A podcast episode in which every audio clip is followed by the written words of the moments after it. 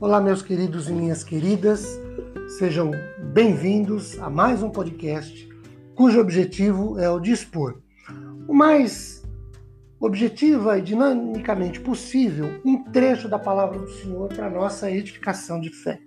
Meu nome é Ricardo Bresciani, eu sou pastor da Igreja Presbiteriana Filadélfia de Araraquara, situada à Avenida Doutor Leite de Moraes, 521, na Vila Xavier.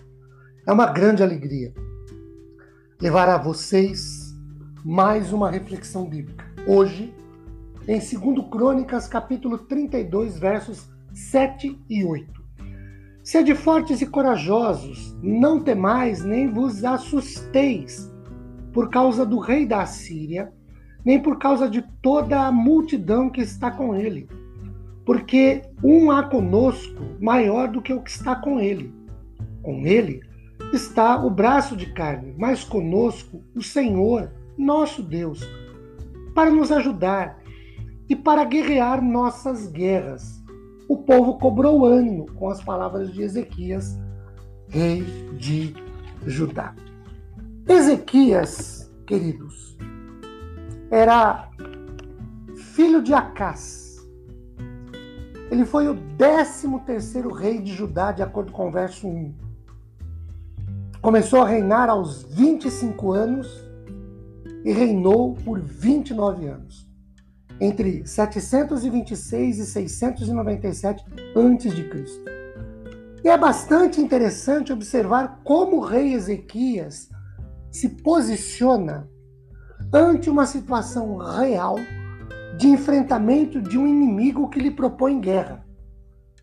No caso, Senaqueribe, ele foi rei da Assíria, verso 1, entre 705 e 681 a.C. Ele era filho de Sargão II e assumiu o trono com a morte de seu pai.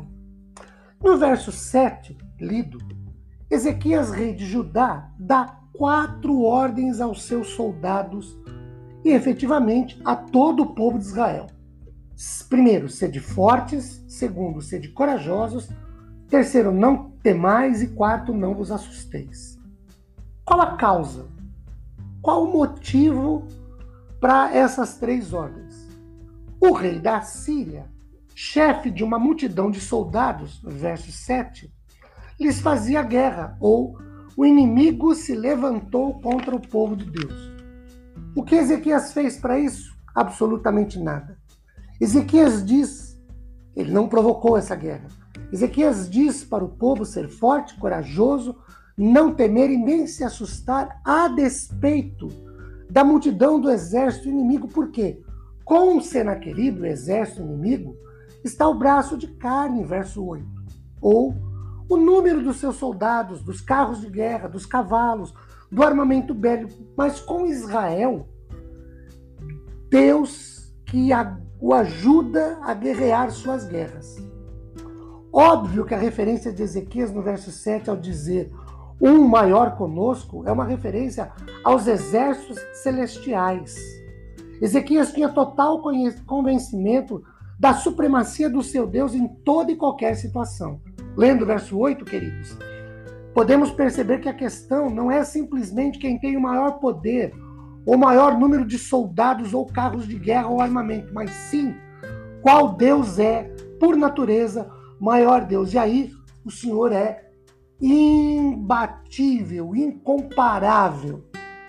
É com este Deus que nós nos relacionamos. Fique na paz do Senhor e que Deus, de maneira muito especial, ricamente disponibilize sua graça a nosso favor após meditarmos a sua palavra. Amém.